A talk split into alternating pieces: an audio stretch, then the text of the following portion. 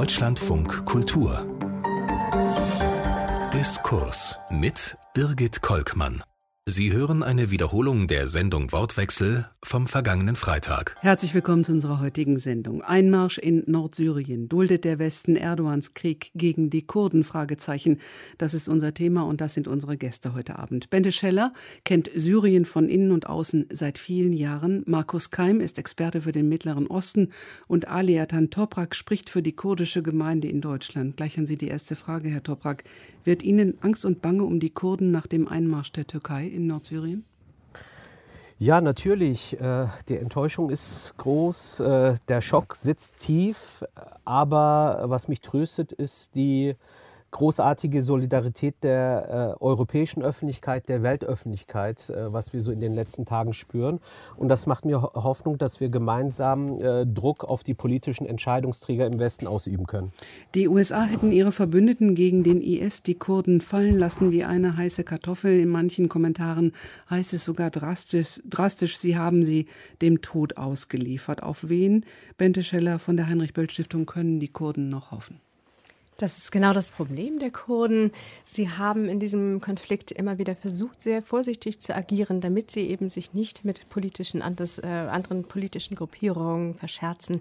Jetzt aber haben sie überhaupt keine Möglichkeiten mehr, mit irgendjemandem zu verhandeln. Sie sind dem Regime ausgeliefert, sie sind den türkischen Angriffen ausgeliefert und deswegen stehen sie wirklich alleine da. Markus Keim, bislang war Nordsyrien eine relativ ruhige Region.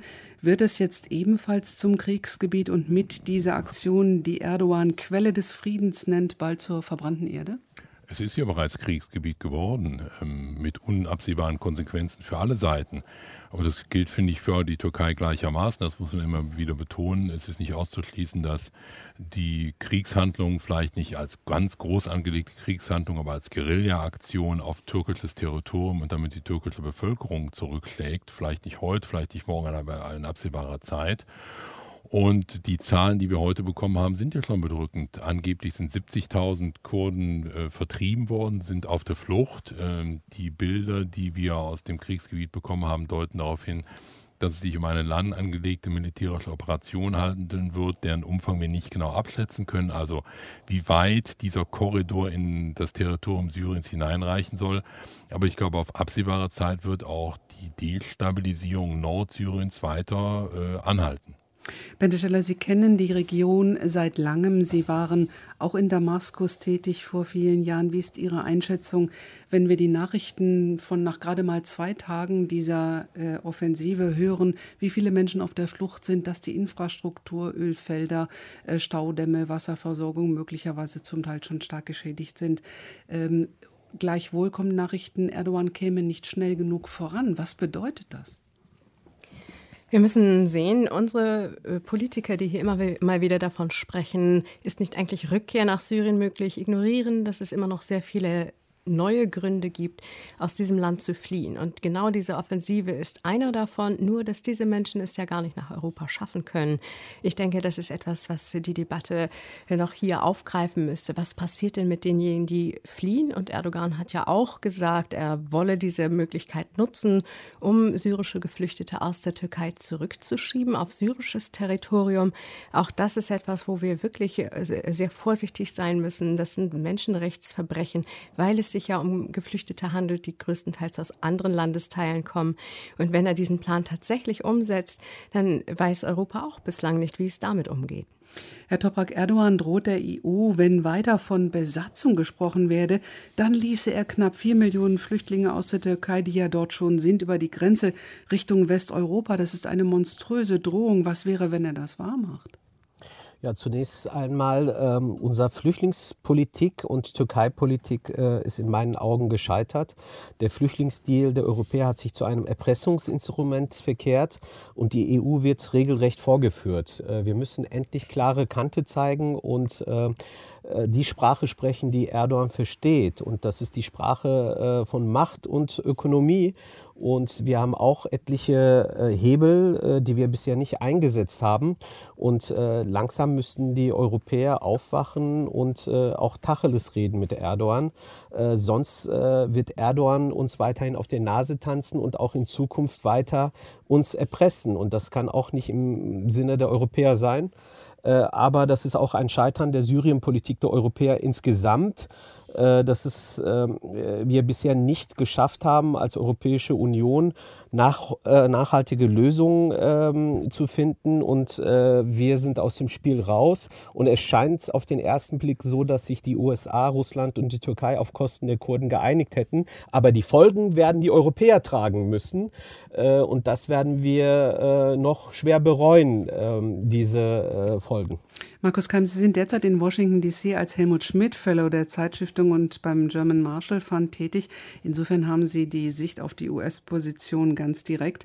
Nun hat ja Präsident Trump äh, damit gedroht, wenn Erdogan inhuman gegen die Kurden vorginge, dann werde er die türkische Wirtschaft vernichten. Und außerdem hat er sich jetzt noch als Vermittler in dem Konflikt angeboten. Was ist denn nun davon zu halten?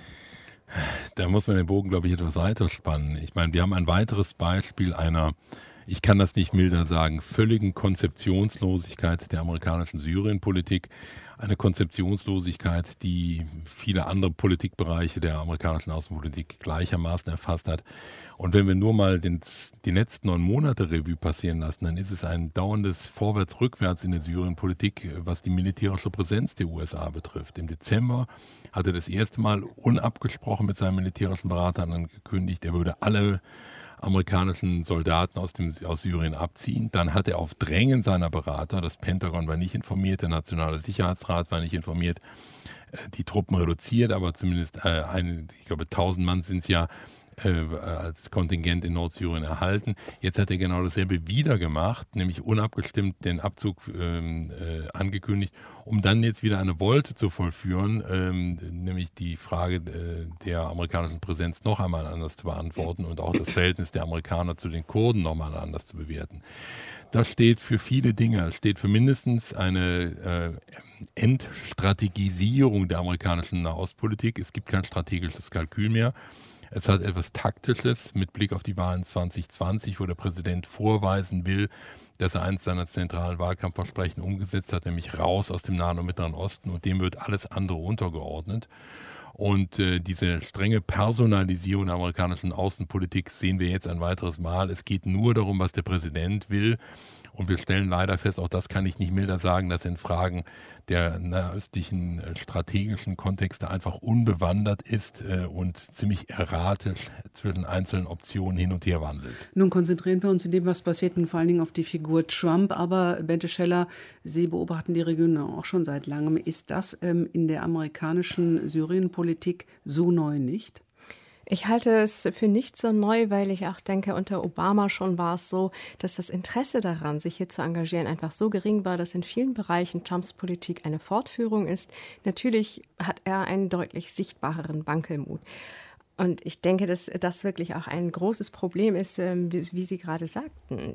Die Kommentare, man werde die türkische Wirtschaft vernichten, das sind drastische Kommentare. Trotzdem schreitet Erdogan voran. Ich denke, hier sehen wir, all diese ständigen Änderungen der Politik haben dazu beigetragen, dass weder für die Verbündeten hier noch eine Verlässlichkeit sichtbar ist seitens der USA, noch dass die USA als eine drohende Macht abschreckend wahrgenommen und ernst genommen werden.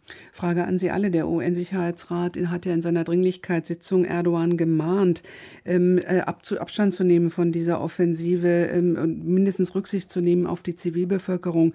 Und wir sehen schon jetzt nach zwei Tagen weitere Vertreibungen, menschliches Leid, Zerstörungen. Die UN auch ein zahnloser Tiger?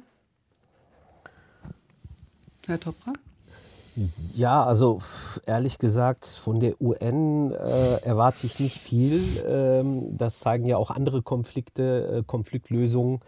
Äh, die UN ist leider zahnlos ähm, und sie ist letztendlich von den ähm, USA und äh, Russland äh, in erster Linie abhängig. Die bestimmen dort die Politik Und äh, leider äh, die Rolle der EU ist auch nicht so stark, äh, dass sie sich ähm, dort durchsetzen äh, können. Und äh, insofern ähm, ja, ist meine einzige Hoffnung, wie gesagt, äh, die, die Öffentlichkeit im Westen, dass sie äh, ihren Regierungen Druck machen. Äh, und äh, je länger äh, dieser Einmarsch, dieser Krieg in, in Rojava, in Westkurdistan, Nordsyrien dauern wird, umso ähm, stärker werden die groß, also die Sorgen hier auch in, im Westen steigen. Und ich hoffe, ähm, dass, dass dann äh, vielleicht eingeschritten wird. Äh Aber der Druck der Öffentlichkeit ist noch kein politisches Konzept und vor allen Dingen noch keine direkte Handlung. Frau Scheller, Herr Keim, äh, kann es vorher zu dem befürchteten Flächenbrand kommen, zu dem Explosion Pulverfass Nahost?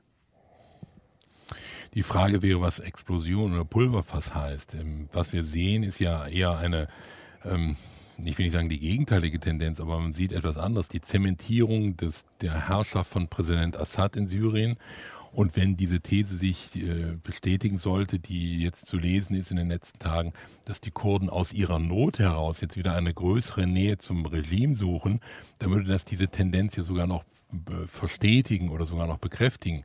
Von daher sehe ich, was Syrien betrifft, eigentlich eine Zementierung des Status quo mit der großen Ausnahme Idlib. Das sozusagen, da ist noch nicht entschieden, wie sich diese Region entwickeln wird, im militärischen wie im politischen Sinne. Aber ansonsten, glaube ich, kann man als einen großen Gewinner der letzten Tage doch wirklich Präsident Assad sehen und mit ihm auch die russische Führung, die ja hinter ihm steht. Und Iran nicht zu vergessen. Und Iran gleichermaßen, richtig. Mhm, neue Mächte am Werke, Frau Scheller? Nun, wir sehen, dass die Ambitionen, die die Kurden hatten, nämlich die nach Autonomie innerhalb des syrischen Staatsgefüges, ganz sicher jetzt nicht mehr zu realisieren sind. Aber was die Frage Flächenbrand betrifft, denke ich, wir haben noch immer nicht das letzte Kapitel dieser militärischen Auseinandersetzung gesehen, eben deswegen, weil in den letzten Jahren die Situation in Syrien sich nicht nur zum Schlechten verändert hat, dahingehend, dass der Krieg für viel Vertreibung und Zerstörung gesorgt hat, sondern viele sind auch sozusagen im positiven Sinne nicht mehr bereit, auf eine Situation wie vor 2011 zurückzugehen. So auch die Kurden. Und momentan ist das einzige Angebot, was für sie im Raum steht, wenn sie wieder mit Bashar al-Assad kooperieren, dann dürfen sie im Prinzip diesen Status, den sie vorher hatten, der weitgehend von Rechtlosigkeit geprägt ist, wieder einnehmen. Ich denke, das werden sie sich auf Dauer auch nicht bieten lassen. Und so denke ich, dass wir hier zwar ein neues Konfliktfeld eröffnet haben, aber dass wir weiterhin noch gar nicht das Ende dieses Konfliktes sehen. Was meinen Sie konkret damit? Haben Sie eine Vision?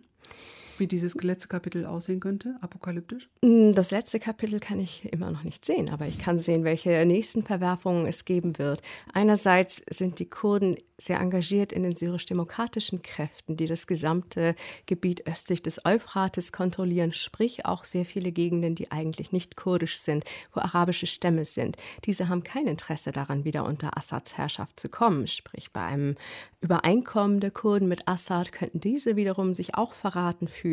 Das sind Stämme, die auch grenzübergreifend in Syrien und im Irak leben. Dementsprechend antizipiere ich, dass es hier auch noch zu Konflikten kommen wird und natürlich natürlich, wenn kurdische Interessen von Assad nicht respektiert werden, dann wird die Ruhe hier auch nicht einkehren. Und da werden wir auch noch sehen, wie Assad versucht, das zu lösen. Ich nehme an, letztlich wieder mit einer Annäherung seinerseits an die Türkei gegen die Kurden. Wenn es, ähm, Herr Keim und Herr Toprak, tatsächlich zu so einem Bevölkerungsaustausch kommen könnte, dass er tatsächlich eine Million Flüchtlinge im Norden Syriens ansiedelt, die Kurden werden vertrieben, wenn man einmal in die Geschichte zurückblickt, wenn Bevölkerung ausgetauscht wurde, Balkan oder auch zwischen Türkei und Griechenland in den 20er Jahren, über Generationen, Verfeindungen, Krieg, Mord und Totschlag. Was befürchten Sie für die Region? Äh, zunächst einmal äh, würde ich das Kind beim Namen nennen. Das wäre eine ethnische Säuberung und kein Bevölkerungsaustausch. Die Kurden äh, sollen ja vertrieben werden. Sie stehen aber mit dem, äh, mit dem Rücken an der Wand. Äh, äh, wo sollen sie denn ausgetauscht werden? Es ist ja nicht so, wie dass man früher zwischen Türkei und ähm, beim Ersten Weltkrieg Griechenland die ähm, gegenseitig die Bevölkerung ausgetauscht hat, sondern die Kurden sind weiterhin ein staatenloses Volk ähm, und äh, ihr Land ist geteilt äh, durch vier. Und in keinem dieser Länder will man den Kurden ihre Rechte geben, bis auf äh, Nordirak, wo sie einen autonomen Status haben. Aber auch diese Region könnte jetzt in erster Linie destabilisiert werden, weil wenn die Flüchtlinge jetzt fliehen, werden sie nicht in die Arme von Assad fliehen, sondern sie werden sich in Richtung äh, Nordirak, in die autonome Region Kurdistan bewegen. Und äh, dort leben bereits 1,5 Millionen Flüchtlinge bei einer Bevölkerungszahl von 5,5 Millionen. Die Türkei äh, wird immer gelobt in den letzten Jahren, dass sie ja so viele Flüchtlinge aufgenommen hat.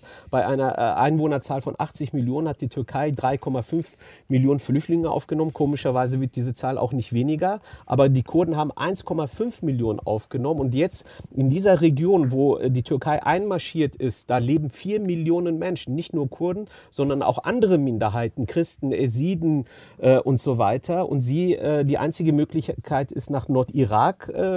Und äh, da müssen, müssen wieder äh, die Europäer der Westen äh, gucken, wie sie das hinbekommt, äh, weil äh, die autonome Region Kurdistan ist ja weiterhin Verbündeter des Westens, der Amerikaner. Und äh, ich befürchte auch, dass die Kurden sind auf jeden Fall gewillt, Widerstand zu leisten, dass sie, wenn es ihnen keine andere Möglichkeit bleibt, auch diesen Krieg in die Türkei hineintragen. Und dann möchte ich halt nicht wissen, ähm, was alles passieren kann kann, äh, wenn es auch in der Türkei im ähm, Worst Case zu einem äh, äh, quasi Bürgerkrieg kommt. und dann wird der Bürgerkrieg in Syrien, was wir in den letzten fünf Jahren und ihre Folgen werden, nichts dagegen sein.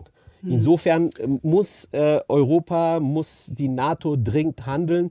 Ich verstehe nicht, die Türkei ist NATO-Mitglied und weiterhin EU-Beitrittskandidat. Und wir tun immer noch so, dass wir, als ob wir überhaupt keine Einflussmöglichkeiten auf die Türkei hätten. Das haben wir bis jetzt überhaupt gar nicht genutzt. Und das muss doch endlich mal jetzt passieren.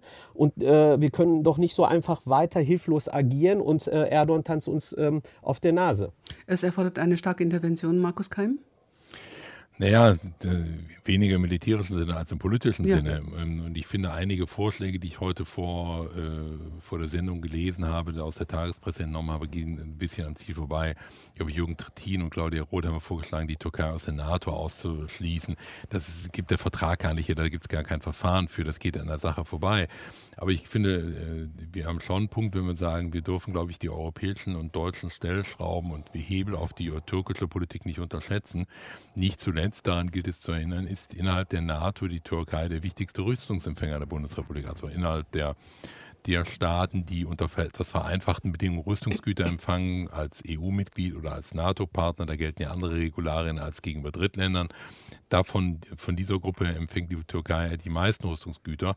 Und es ist Ein Drittel der türkischen Rüstungsexporte letztes Jahr gingen in die Türkei. Ja. Die Türkei marschiert gerade mit deutschen Waffen dort. Das ein. ist der Punkt, auf den ich gerade hinaus wollte. Es mhm. hat ja so eine, eine, etwas ungute Wolte, dass ausgemusterte Leopard 2 Panzer oder Leopard 1 Panzer gleichermaßen seit Jahren an die Türkei zu sehr günstigen Konditionen abgegeben werden, zum Teil nachgerüstet werden und wir wahrscheinlich jetzt in Klammern wieder Bilder sehen werden, dass ehemals deutsche Panzer zur, zur militärischen Operation in Nordsyrien gegen die Kurden genutzt werden. Mhm. Nun haben wir aber erst ähm, äh, vor, letzte, vorletzte Woche gesehen, wie Horst Seehofer in der Türkei in Ankara war, mit seinem türkischen Amtskollegen gesprochen hat. Das war geradezu devot, alles im Hinblick auf die Umsetzung des Flüchtlingspaktes. Wenn wir uns überlegen, dass äh, in der EU darüber gestritten wird, wie tausend aus Seenot gerettete Flüchtlinge in der Union verteilt werden könnten und man kommt nicht zu einer Einigung und man hat diese gigantischen Zahlen vor Augen und diesen großen Konflikt, ähm, verliert man nicht jede Hoffnung, dass es da zu einer politischen Lösung kommen kann? Frau Scheller? Ich denke, man kann sehr viel Hoffnung verlieren. Und am allerwichtigsten, denke ich, ist hier, dass wir über die letzten Jahre einem, einem Rückbau internationaler Normen zugesehen haben, bei dem völlig klar ist, wenn der UN-Sicherheitsrat in ganz wichtigen Fragen nicht handeln kann, wenn die EU sich sehr um sich selbst dreht und sich in wichtigen anderen Fragen nicht einigen kann und ihre Werte verrät und internationales Recht eben nicht mehr zählt. Dann zählt nur noch das Recht des Stärkeren. Dementsprechend sehe ich auch den derzeitigen Vorstoß der Türkei genau in diesem Lichte. Sie weiß, dass sie als NATO-Partner das eigentlich nicht machen sollte, dürfte, dass es eigentlich Konsequenzen geben müsste. Sie hat aber genügend Präzedenzfälle in den letzten Jahren um sich herum sehen können, wo man mit solch einem Verhalten durchkommt, weil niemand gewillt ist, Grenzen zu setzen und die Vereinten Nationen handlungsunfähig sind. Und deswegen muss die EU sich überlegen, wie kann sie in diesem Umfeld agieren, um eben Minderheiten tatsächlich zu schützen, um Schwächere zu schützen und auch um ihre eigenen Mitgliedstaaten zu schützen. Ja, und man muss ja sagen, wenn die ähm äh, wenn die deutsche und europäische Politik das Instrument nicht bereitgestellt hätte, dann könnte Präsident Erdogan nicht dann so schön heute auf dem spielen. Also wenn man, was ich damit sagen will, wenn man seit Jahren sagt, Zustände wie im Herbst 2015 dürfen sich nicht wiederholen und damit eine politische Erwartung schürt, dann ist es natürlich ein leichtes, um nicht zu sagen, eine verführerische Einladung an Präsident Erdogan, genau das nutzbar zu machen für die öffentliche Debatte. Und es ist ja kein Zufall, dass das Signal gerade äh, in der, Deut in, in der Bundesrepublik so wahrgenommen worden ist, wie es wahrgenommen werden sollte. Der Hebel ist nicht wir Europäer haben einen Hebel auf die Türkei, sondern in türkischer Lesart ist es genau umgekehrt. Kann man aber die Türkei nicht auch verstehen, wenn sie sagt, wir haben fast vier Millionen Flüchtlinge im Land, so viel wie sonst kein anderes. Sie haben eben die Verhältnisse, Herr Topak, ein bisschen eingeordnet. Und äh, auch wenn, wenn gesagt wird, äh, ihr müsst die IS-Kämpfer, die aus Westeuropa stammen, bitte auch zurücknehmen, auf die können wir nicht auch noch aufpassen, sie womöglich aburteilen. Ist an diesen Vorwürfen nicht auch etwas dran? Entschuldigen Sie, aber äh, die Türkei ist mhm. mitverantwortlich für die Eskalation dieser Krise. Die Türkei war nicht nur ein Transitland für die unterschiedlichen dschihadistischen Gruppen und vor allen Dingen für, den, für die IS-Kämpfer, sondern auch ein Rückzugsgebiet. Und auch äh, der IS hat äh, seine ganzen ähm, ja, Staat und auch die äh, Finanzen über die Türkei abgewickelt. Die Türkei äh, war maßgeblich ich wiederhole es nochmal, als NATO-Land mit dafür verantwortlich, dass der IS groß geworden ist.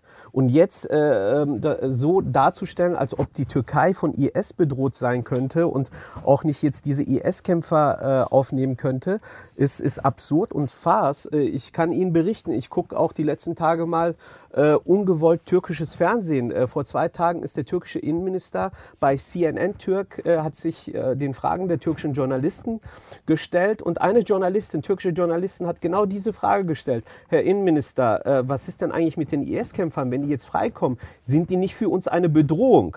Wissen Sie, was seine Reaktion war? Er hat erst mal gelacht. Er hat minutenlang gelacht und hat gesagt, machen Sie sich da keine Sorgen. Von IS äh, äh, geht keine Gefahr für die Türkei aus. Aber die Europäer, die haben richtig Schiss. Also ich äh, spiele Ihnen das nur vor, wie er gesprochen hat. Genau so. Er hat sich über die Europäer lustig gemacht. Die Schisshasen, die sind in erster Linie von IS bedroht. So äh, wer, werden, werden europäische Politik, die EU verhöhnt von unseren angeblichen Partnern.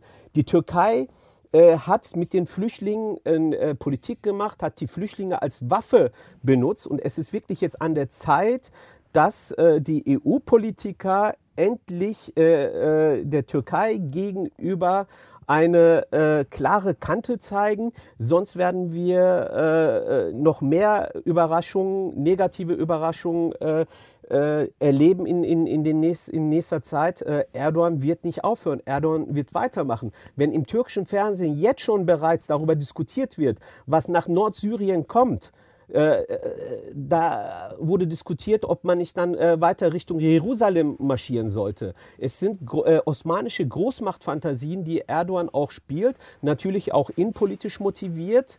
Ähm, aber äh, ich verstehe nicht, dass, dass die Reaktion nicht noch viel stärker, noch deutlicher ist. Warum haben sich die EU-Außenminister nicht in den Flieger gesetzt? Der Außenminister von Deutschland, von Frankreich, England vor allen Dingen und sofort nach Ankara geflogen. Worauf warten Sie denn? Also nur mit äh, Telefongesprächen wird sich Erdogan sicherlich nicht irgendwie davon äh, zurückhalten lassen, weiterzumachen. Frau Schiller, hätte das was gebracht, wenn die Außenminister im Flieger gewesen wären? Möglicherweise hätte er das auch als ein weiteres Signal aufgefasst, dass ihm so viel Respekt gezollt wird, dass sie gleich bei ihm antreten. Also ich denke, ja, bei kommt jemandem, darauf an, was die Außenminister, wie sie dort aufgetreten wären. Wenn sie gesagt hätten, angefangen von Hermesbürgschaften, ich will Sie daran erinnern, vor einem Jahr, als äh, deutsche äh, Unternehmen in der Türkei auf die Terrorunterstützerliste äh, gesetzt worden sind, das war eine rote Linie für äh, die Bundesrepublik. Und dann hat man sofort die, mit der Hermesbürgschaft in Richtung der Türkei gedroht Und sofort hat die Türkei reagiert und hat gesagt, das war ein Missverständnis, das war ein übereifriger Beamter. So muss man mit der Türkei äh, umgehen. Man es sind die nicht die Sternstunden sprechen. deutscher ja. Diplomatie oder europäischer Diplomatie, die wir in diesem Konflikt ja. betrachten. Aber ich würde gerne noch mal auf die Frage zurückkommen, muss man die Türkei denn nicht verstehen mit all den Flüchtlingen, die sie haben? Ich denke, man muss in der Tat anerkennen, alle Nachbarstaaten Syriens haben weitaus mehr Flüchtlinge aufgenommen als Europa insgesamt. Und es waren Menschen, die fliehen mussten. Also es ist ja nicht so, dass Erdogan sie jetzt ins Land gebracht hätte, um dann zur Manövriermasse zu werden, sondern dass Aber Erdogan es auch gut war, dass sie diese offenen Türen Erdogan hat IS unterstützt. Herr Topak, lassen Sie kurz Frau Schiller aussprechen. Ja, aber das kann man doch nicht übergehen und so weiterhin so Ich tun, rede auch gerade nicht über den IS. Ja. Wissen Sie, ich rede im Moment ja. über die Flüchtlinge als Manövriermasse. Und deswegen auf diese Frage muss man die Türkei verstehen, dass sie einen Krieg führt, weil sie so viele Flüchtlinge hat, kann ich nur sagen, nein, das muss man nicht. Ein Krieg löst dieses Problem sicherlich nicht. Und vor allen Dingen sind die Flüchtlinge ja nur das Symptom eines Konfliktes, an den sich die EU und die UN nicht wirklich ranwagen. Den Konflikt in Syrien zu lösen, darum würde es gehen. Darum, dass Menschen in der Tat nicht mehr fliehen müssen. Und solange man das nicht löst, kann man sehr lange nur auf diesen Symptomen, den Flüchtlingen herumhacken. Das wird einen einer Lösung nicht näher bringen, sondern, wie wir es gerade beobachten, weitere Menschenrechtsverbrechen zulassen. Der Wortwechsel in Deutschland, Funkkultur, heute Einmarsch in Syrien, duldet der Westen. Er Erdogans Krieg gegen die Kurden? Das fragen wir. Bente Scheller von der Heinrich-Böll-Stiftung haben Sie soeben gehört. Markus Keim vom German Marshall Fund ist mit dabei und Ali Ertan Toprak von der kurdischen Gemeinde in Deutschland. Gehen wir noch mal zurück zum Thema IS. Das hatten wir eben nur angerissen. Äh, Herr Toprak, Sie hatten äh, berichtet, wie der türkische Innenminister mehr oder weniger aus Ihrer Sicht die europäischen Staaten verhöhnt hat. Sie hätten Schiss. Wie deutlich, wie groß ist die ähm, Bedrohung durch die IS-Kämpfer, die sich noch im Norden Syriens befinden, Herr Keim? Ähm, das, da sprechen Sie einen ganz wichtigen Punkt an. Ähm, die amerikanische Regierung wie auch viele europäische Regierungen behaupten, ich würde hinzufügen, nahezu wahrheitswidrig, dass der Islamische Staat besiegt sei. Ich und zwar zu 100 Prozent, wie Herr Zu 100 Prozent, genau. Ich räume ein, und da kann kein Zweifel darauf bestehen, dass er sozusagen als territoriale Größe besiegt ist. Also er beherrscht kein Territorium mehr, wie er das Kalifat im Jahr 2015, 2016, 2017 beherrscht hat. Aber das verkennt doch den Charakter des Islamischen Staates, der immer mehr gewesen ist oder gleichzeitig etwas gewesen ist, nämlich ähm, eine politisch-territoriale Größe, also äh, den Anspruch untermauern konnte, er sei wirklich ein Staat, natürlich nicht im völkerrechtlichen Sinne, aber mit staatsähnlichen Funktionen. Aber gleichzeitig, und aus dieser Ecke kommt er doch, ist er eine terroristische äh, Organisation. So ist er entstanden mit Anschlägen am Jahr 2014 im Irak und in Syrien. Und mein Eindruck ist, nachdem er den, den, die erste Gestalt verloren hat, diese politisch-militärische Größe, kehrt er zur anderen Gestalt wieder zurück. Und das deckt sich auch mit den Zahlen, die wir jetzt bekommen. Das nämlich, ich glaube, ich habe jetzt 11.000 Kämpfer gelesen, die in, in, Nordsyrien, die da noch unter Waffen sind und das Rekrutierungsbemühungen laufen. Und es ist kein Zufall, dass eine Expertenkommission der Vereinten Nationen auch vor Anschlägen in westeuropäischen Hauptstädten gewarnt hat. Das ist gerade mal jetzt im August diesen Jahres gewesen. Also was ich damals sagen will, nicht nur die USA, sondern in Teilen auch die deutsche und europäische Politik haben den IS in den letzten Monaten kleiner geredet, als er wirklich gewesen ist. Und jetzt kommt eine Art bitteres Erwachen. Mhm. Frau Scheller, Sie sind ja auch Fellow des Internationalen Zentrums für die Studien für Radikalisierung im King's College in London, die wir auch immer gerne fragen, wenn es um den IS geht. Sie haben gerade, Herr Keim, die Zahl von circa 10.000 Kämpfern genannt. Ich habe eine gelesen, 70 bis 100.000 Kämpfer plus Angehörige und Sympathisanten, die immer noch äh, in Nordsyrien seien äh, und natürlich immer noch die reichste Terrororganisation der Welt darstellen. 400 Millionen Dollar in der Kriegskasse. 11.000 Kämpfer, IS-Kämpfer plus 70.000 Angehörige, radikalisierte Angehörige. Also die nächste Generation äh, von IS-Kämpfern. Und, Und, Sympathisanten auch noch, Frau Scheller? Muss also ich denke, allein diese verschiedenen Zahlen, die hier kursieren, zeigen, wir können es nicht genau wissen. Und das ist natürlich eigentlich das Hauptproblem. Nicht, dass wir die Zahlen nicht genau kennen, sondern dass alles, was sich in diesem Gebiet abspielt, sehr schlecht zu kontrollieren ist. Herr Toprak hat es angedeutet, die Rolle, die die Türkei gespielt hat beim Entstehen des IS und bei der Ausreise oder Durchreise sozusagen von Dschihadisten. Aber wir haben natürlich noch ganz andere Kräfte hier, denen daran gelegen ist, den IS und Zellen des IS und Kämpfer des IS zu behalten und zu peppeln. Allen voran auch wieder Assad. Er hat dieses Spiel mit Terrorgruppen immer beherrscht, wie auch schon sein Vater. Und deswegen können wir uns sicher sein, wenn hier jetzt eine Situation eintritt, in der sehr wenig Kontrolle Kontrolle herrscht, in der sich die Kräfteverhältnisse verschieben, in der die Kurden ja schon gesagt haben oder die syrisch-demokratischen Kräfte, sie können diese Bewachung der IS-Kämpfer jetzt nur zweitrangig handhaben. Da öffnen wir Tür und Tor dafür, dass Kämpfer hier ein neues Zuhause, neue Unterstützer und neue Anknüpfungspunkte finden. Deswegen würde mir weniger die Zahl hier am Herzen liegen, als zu sehen, was können wir lernen darüber, wohin die sich wenden, wo sie wieder ähm, uns äh, auf den Schirm kommen. Ob sie nach Europa gehen, ist eine Frage, aber wie sie sich dort neu formieren, das wird natürlich über ihre Stärke bestimmen. Müsste man zynischerweise sagen, sagen, ähm, der Westen, der sonst nichts tut, tut erst dann etwas, wenn eine Terrororganisation wie der IS wieder aktiv wird und Anschläge in Westeuropa oder den USA verübt, Herr Keim? Ich fürchte, da ist was dran an dem, was Sie sagen. Ich glaube, wenn wir doch zwei Dinge gesehen haben, dann, äh, oder der Startpunkt meines Arguments ist da, wo Bente Scheller eben aufgehört hat, dass wir sagen müssen und konstatieren müssen, und ich glaube, da gibt es keine zwei Meinungen, dass deutsche, aber vor allen Dingen europäische Politik angesichts des Syrien-Konfliktes versagt hat in den letzten Jahren, nicht erst in den letzten Tagen, sondern in den letzten Jahren ganz massiv.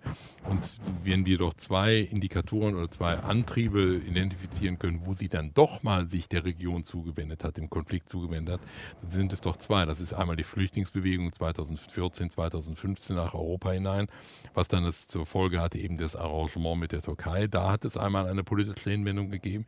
Und das zweite ist eben, sind die Terroranschläge, äh, gerade in, ich denke an die Paris im, äh, im, im Herbst Herbst 2015, die ja auch die Bundeswehr militärisch in die Region hineingeführt haben. Das darf man ja nicht vergessen. Das sind die Terroranschläge vom Herbst 2015 gewesen. Die Bundesrepublik ist dort militärisch engagiert.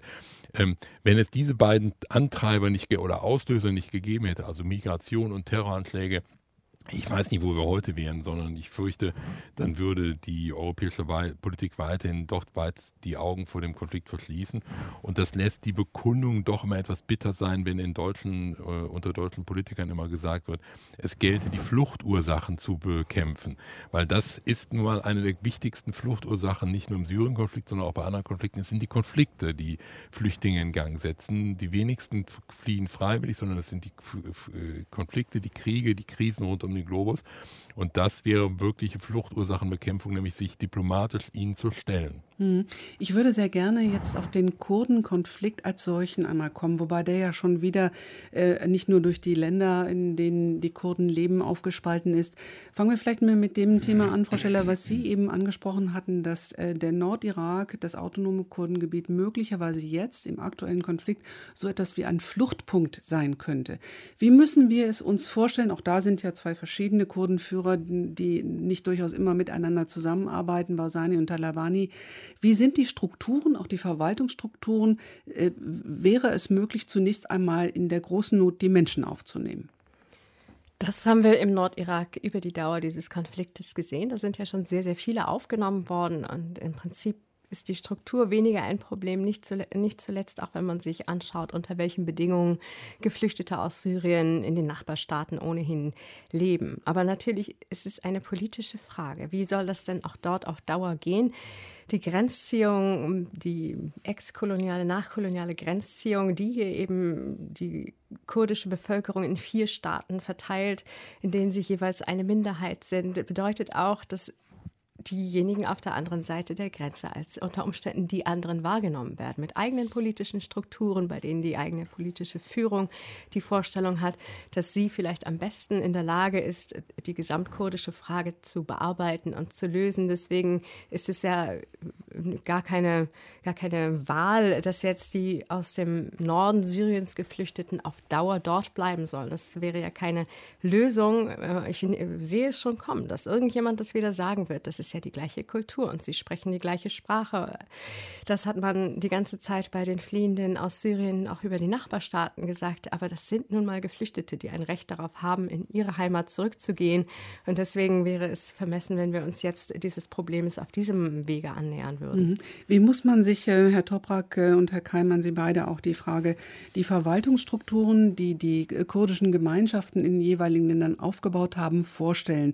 In Nordsyrien sprechen wir von den syrisch-demokratischen Kräften. Da steckt das Wort Demokratie ja mit drin. Wie demokratisch sind diese Strukturen oder waren sie eher autoritär? Ähm, aus unserer Sicht, wie, wie kann man das darstellen? Ja, ich meine, wenn man das natürlich mit unseren Kriterien äh, äh, daran messen sollte, ähm, kann man das natürlich nicht eins zu eins äh, die Demokratie gleichsetzen. Aber sehr wohl äh, sind das basisdemokratische Strukturen sind aufgebaut worden.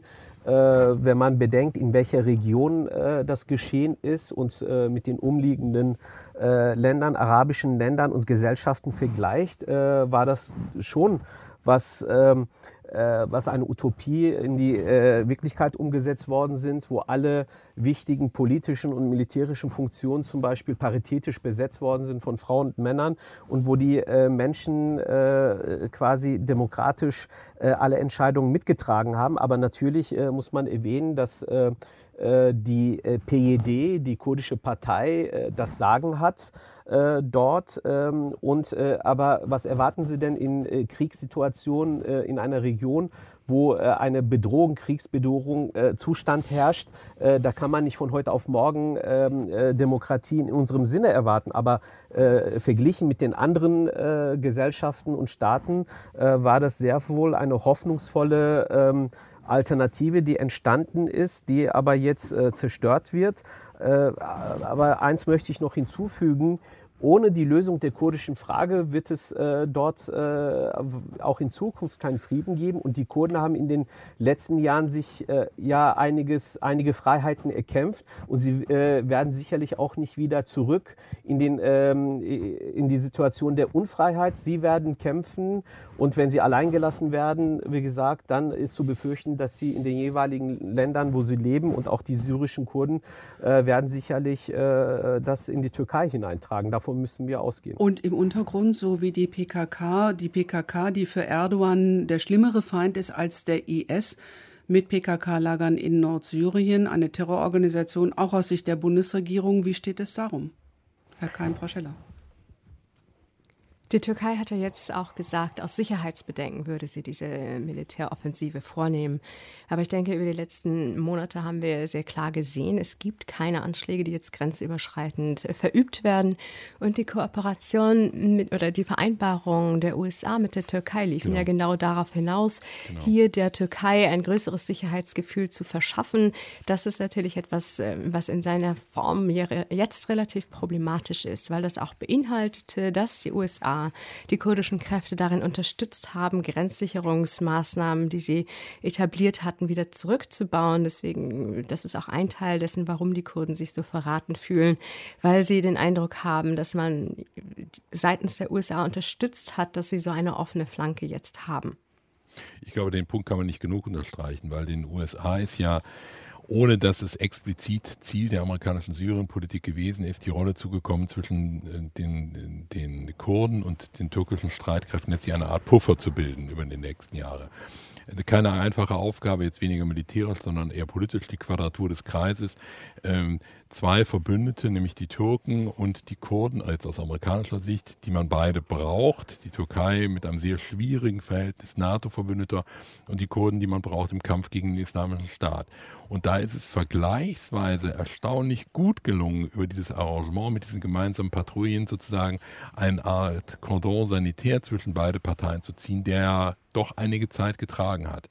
Und umso verantwortungsloser, und das, auch das kann ich nicht milder sagen, ist die Entscheidung gewesen des amerikanischen Präsidenten, diese gemeinsamen Prinzipien, Entschuldigung, ähm, ähm, äh, Patrouillen äh, einzustellen und damit Präsident Erdogan ähm, zumindest einen Anlass zu geben, wenn nicht sogar einen Vorwand zu geben, jetzt äh, militärisch voranzuschreiten. Äh, nicht nur das, ich würde gerne noch einen Satz hinzufügen. Es ist ja so, dass in den letzten Wochen ähm, die Amerikaner ja zwischen den Türken und Kurden hin und her äh, verhandelt haben. Und die Amerikaner haben ja überredet in den letzten Wochen, die Grenzsicherungsanlagen zu zerstören. Die Kurden haben sich bereit erklärt, ihre Grenzsicherungsanlagen und Bunker an der türkischen Grenze zu zerstören, weil die Amerikaner ihnen Garantien gegeben hatten, dass sie äh, dafür sorgen werden, dass die Türken nicht einmarschieren. Also das äh, nehme ich den Amerikanern und Trump wirklich übel. Das ist hinterhältig. Man kann nicht äh, die Kurden im Glauben lassen, wenn sie ihre Grenzsicherungsanlagen zerstören, dass, äh, dass sie dafür sorgen, dass die Türken nicht einmarschieren. Und zwei Wochen später ziehen sie sich so zurück. Also das ist wirklich beispiellos. Damit haben sich auch die Amerikaner einen Bärendienst erwiesen. Und äh, die Kurden werden in Zukunft nicht mehr so leicht als Bodentruppe äh, des Westens dienen und auch den Kopf nicht mehr hinhalten. Und äh, ich verspreche verspreche Ihnen, wir werden sehr bald hier in Deutschland, in Europa diskutieren über deutsche Bodentruppen, deutsche europäische Soldaten im Nahen Osten. Da möchte ich wissen, was hier äh, los ist. Also diese, darüber spricht heute noch keiner. Frau Schelle? Ich würde gerne nochmal auf den Punkt kommen. Wir reden sehr stark darüber, wie die USA die Kurden im Stich gelassen haben. Aber eine Sache finde ich auch erwähnenswert. Assad hat immer wieder darauf gepocht, er werde jeden Zentimeter syrischen Bodens wiedererobern. Syrien sei ein souveräner Staat. Jetzt in dieser massiven Verletzung der syrischen Grenzen haben wir nicht ein Wort aus Damaskus im Vorfeld gehört, in dem das beklagt wurde, in dem gewarnt wurde, davor dies zu tun. Und natürlich wäre es auch im Prinzip zu fragen, wie kann es sein, dass Damaskus nicht einen Finger hebt, um seine Grenze hier zu sichern. Stattdessen sind alle, äh, alle russischen und syrischen Kräfte damit befasst, Idlib zu bombardieren. Genau. Aus Idlib hören wir, es ja. sind Bombardements wie nie zuvor, die sie in diesen Tagen erleiden. Also im Windschatten dieser internationalen Aufmerksamkeit, die gänzlich auf der Türkei und den kurdischen Gebieten ruht, nutzt das Regime dies aus, um in einem anderen Landesteil sich nach seinem ähm, nach seinen Wünschen durchzusetzen gegen die eigene Bevölkerung. Also das finde ich auch nicht, äh, von, nicht, zu, nicht klein zu reden. Aber das ist doch der Deal zwischen Russland, Türkei auch. und Iran. Genau. Äh, das mag ein Deal sein. Genau. Äh, das heißt nicht, dass wir darüber nicht reden. Nee, nee, nee, absolut. Nein, um absolut. Gottes Willen. Ich meine, äh, Sie haben uns jetzt eine sehr gute Vorlage gegeben, damit wir endlich darüber, da bin ich ja mit Ihnen d'accord. Äh, äh, aber Deal ist ja von Russland, Iran und genau. Syrien äh, dass jetzt Idlib, die Türken sich aus Idlib zurückziehen und sich da nicht mehr ihre islamistischen Freischärler weiterhin unterstützen. Im Gegenzug dürfen die äh, Türken in Nordsyrien einmarschieren. Aber jeder weiß, dass am Ende irgendwann äh, Erdogan das äh, wieder räumen äh, muss. Und dann wird nämlich Russland und Iran äh, Druck ausüben. Und äh, ich finde, Russland agiert da am geschicktesten momentan, indem sie wirklich äh, auf äh, beiden Seiten äh, Botschaften setzt. Äh, und, und, und ich, deswegen kann ich es überhaupt nicht verstehen, dass die Amerikaner und die Europäer sich wirklich so zurückziehen. Und sie werden auch im, im in Syrien in naher Zukunft keine große Rolle spielen, die sondern Frage, Russland und Iran werden bestimmen, wie die Zukunft Syriens Die aussieht. Frage ist ja, ob Russland sich als neutralen Makler äh, anbieten kann Nein. oder ob wirklich am Tisch vier Großmächte sitzen werden. Russland, Iran, äh, die Türkei äh, und dazu noch Assad, der natürlich keine Großmacht ist, aber, aber der dann die Nachkriegsordnung mitbestimmen wird? Ja, dann ist drei gegen eins. Die Türkei äh, wird dann Russland, Iran und Syrien äh, gegen sich haben. Und, und dann wird äh, die Türkei äh, auch das spätestens dann das Feld räumen müssen. Deswegen ist es jetzt äh, ganz geschickt von den Syrern und Russen, äh, die kurdische Frage und die Drecksarbeit durch die Türken erledigen zu lassen. Und, äh, und am Ende wird Putin auch auf die Türkei Druck ausüben, zumal dann äh, Erdogan nicht mehr, auf die, nicht mehr auf die Hilfe des Westens hoffen kann. Na und selbst wenn, stellen, gehen wir doch mal fünf Jahre weiter oder zehn Jahre, mhm. oder fünf Jahre reichen ja schon was wäre denn so schlimm, äh, wenn Präsident Assad akzeptieren würde? Er beherrscht Syrien politisch wieder vollständig und akzeptiert eine, eine Einflusssphäre der Türkei im Norden des Landes, die militärisch unterfüttert ist. Also mit einem Art Korridor von fünf Kilometern, von acht Kilometern, der von der Türkei vielleicht nicht permanent besetzt würde, aber der doch kontrolliert würde. Das wäre doch, glaube ich, ein akzeptabler, akzeptabler Modus vivendi. Und die Zahl der beteiligten Akteure wäre so erheblich reduziert, dass niemand mehr die, die Hand gegen Präsident Assad glaubhaft erheben würde. Frau Scheller, das klingt aber trotzdem so, dass die Türkei dann im Norden in ihrer Einflusssphäre machen könnte, was sie wollte, mit den eben skizzierten schrecklichen Konsequenzen für die Bevölkerung. Definitiv für die Bevölkerung ist es verheerend, was hier alles über ihren Kopf hinweg entschieden wird.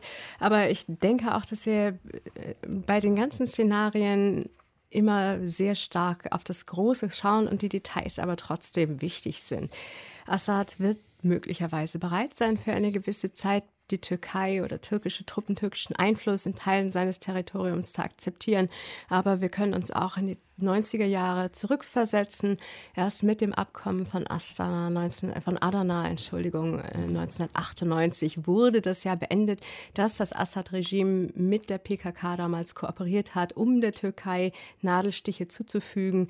Also Assad wird sich sicherlich nicht damit zufrieden geben, dass dort eine fremde Macht sitzt, insbesondere weil natürlich die kurdischen Gebiete auch interessant sind, weil sie ressourcenreich sind. Also dementsprechend äh, wird es sehr klar von ihm gestaltet werden, wie die Machtverhältnisse dort aussehen, was die Kurden betrifft. Und die Türkei und er teilen da möglicherweise auch eine ähm, Ansicht und eine Herangehensweise. Aber dass die Türkei dort ungestört sitzen kann, das kann ich mir nicht vorstellen. Und dementsprechend fällt es mir auch schwer zu sehen, wie jetzt ein Deal, der tatsächlich irgendeine Art von Ruhe etabliert, dort entstehen soll. Das haben wir bis jetzt aus diesen Dreiertreffen Iran, Russland, Türkei nicht hervorgehen sehen. Und gerade die jetzige Eskalation finde ich ein deutliches Zeichen. Auch dieses Format ähm, ist nicht geeignet dazu, einen UN-Prozess zu ersetzen oder auch nur zu flankieren, sondern im Prinzip werden hier Tür und Tor geöffnet für weitere Konfliktfelder. Herr Keim, sind wir jetzt gerade Zeuge, wie, die, äh, wie das äh, Kräftespiel sich neu sortiert im Mittleren Osten? Die USA als äh, Großmacht praktisch im Moment bedeutungslos. Ähm, welche Rolle spielt Russland und welche vor allen Dingen dann auch Iran? Da hängt dann das Verhältnis zu Saudi-Arabien und schließlich auch zu Israel wieder ran. Was denken wir noch mal fünf bis zehn Jahre weiter? Erwarten Sie da? Also wir sehen äh, an einem Fallbeispiel, nämlich der amerikanischen Ostpolitik oder noch konkreter der amerikanischen Syrienpolitik, eine Großbewegung der amerikanischen Außenpolitik unter Donald Trump, nämlich dass er gewillt ist, das amerikanische ordnungspolitische Engagement rund um den Globus nicht zu beenden, aber doch deutlich zu reduzieren. Äh, und das ist eher eine politische Auskunft als eine militärische Auskunft, weil wenn wir mal die nackten Zahlen anschauen, dann ist es doch, glaube ich, ein Aberglaube, dass die USA sich militärisch aus dem Nahen und Mittleren Osten zurückziehen würden. Das ist einfach nicht in Deckung zu bringen mit der Tatsache, welche Basen sie unterhalten, in welchem Umfang diese ausgebaut werden, Rüstungslieferungen an nahöstliche Verbündete und anderes mehr. Also von einer isolationistischen Wende würde ich da nicht sprechen. Aber die, die Rahmenbedingungen ihres Engagements sind doch konditionierter. Die USA begreifen sich nicht mehr als Ordnungsmacht im globalen Sinne, als Ordnungsmacht in Regionen noch viel weniger, sondern sie ordnen alles doch amerikanischen Interessen unter, wie es der Präsident, da muss man es ihm ja zugutehalten, in aller Offenheit formuliert, America First. Dementsprechend äh, wird die Vertrauenswürdigkeit, die die USA über die eingeführten Formate des Multilateralismus in den letzten 70 Jahren erworben haben, wir hatten es eben an einer anderen Stelle, mehr und mehr in Frage gestellt werden. Äh, das sehen wir in Europa ja gleichermaßen, wo man sich fragt, inwiefern man sich auf die USA noch verlassen kann. Und das werden mehr und mehr Akteure auch im Nahen und Mittleren Osten fragen. Und dann bleiben für diese Akteure zwei äh, Alternativen, die beide je nach Lesart stabilisierend oder destabilisierend sind. Ich würde eher destabilisierend sagen. Sie rüsten sich selber, indem sie sich eben nicht mehr auf die USA verlassen. Das geht ja hin bis zum Nuklearen. Saudi-Arabien hat ja angekündigt, dass wenn der Iran die Bombe hätte, man selber nachziehen würde. Oder, das ist die zweite Möglichkeit, man wendet sich anderen Großmächten zu. Und genau das sehen wir gerade mit dem mit der Hinwendung vieler regionaler Akteure äh, zu Russland. Das ist ja nicht nur der Iran, das ist ja nicht nur Syrien. Wenn man mal anschaut, die Besuchsdiplomatie des israelischen Ministerpräsidenten, die hat ihn in den letzten zwei, drei Jahren fast häufiger nach Moskau als, als nach äh, Washington geführt. Auch da sehen wir, wie regionale Akteure diese neue Rolle, diese wiedergewonnene Machtstellung Russlands in Rechnung stellen. Meine Frage ging auch eben äh, Richtung Israel, Herr Toprak. Was ja. befürchten Sie in diese Richtung? Ja, äh, ich denke, auch Israels äh, Sicherheit ist sehr gefährdet. Äh, wir haben ähm, über den schiitischen Korridor von Iran bis zum Mittelmeer jetzt gar nicht gesprochen. Jetzt mhm. ähm, äh, durch diese neue Situation wird es, äh, und das haben bereits äh, iranische Politiker in den letzten Tagen vielfach zur Sprache gebracht, dass diese Situation natürlich auch die iranische Position und Präsenz ähm, im Nahen Osten deutlich zum Ausdruck bringt. Können Sie das ein bisschen das konkretisieren ja, und diesen also, Korridor etwas beschreiben? Ja, klar, es geht wenn, ja auch um die Versorgung sich, der Hisbollah zum ja, Beispiel. Ja, wenn, ne? wenn Assad sich jetzt komplett mhm. durchsetzt in, in Syrien, und, äh, und Assad hat sich ja nur dank Iran und äh, Russland äh, jetzt durchsetzen können, weil der Westen da auch nicht dagegenhalten wollte. Deswegen werden die Iraner dementsprechend auch äh, ähm, sehr großen Einfluss über äh, Assad haben in Zukunft und äh, natürlich auch ihre militärische Basen bis zum Mittelmeer ausbauen. Und das ist eine riesengroße Gefahr für Israel. Und auch der Verrat der Kurden hat auch in den israelischen ähm, öffentlichen Meinungen, in den Zeitungen, Medien, Medien äh, bis in die Politik hinein auch die Diskussion aufgeworfen. Äh, heute äh, sind die Kurden, werden die Kurden verraten, morgen vielleicht wir.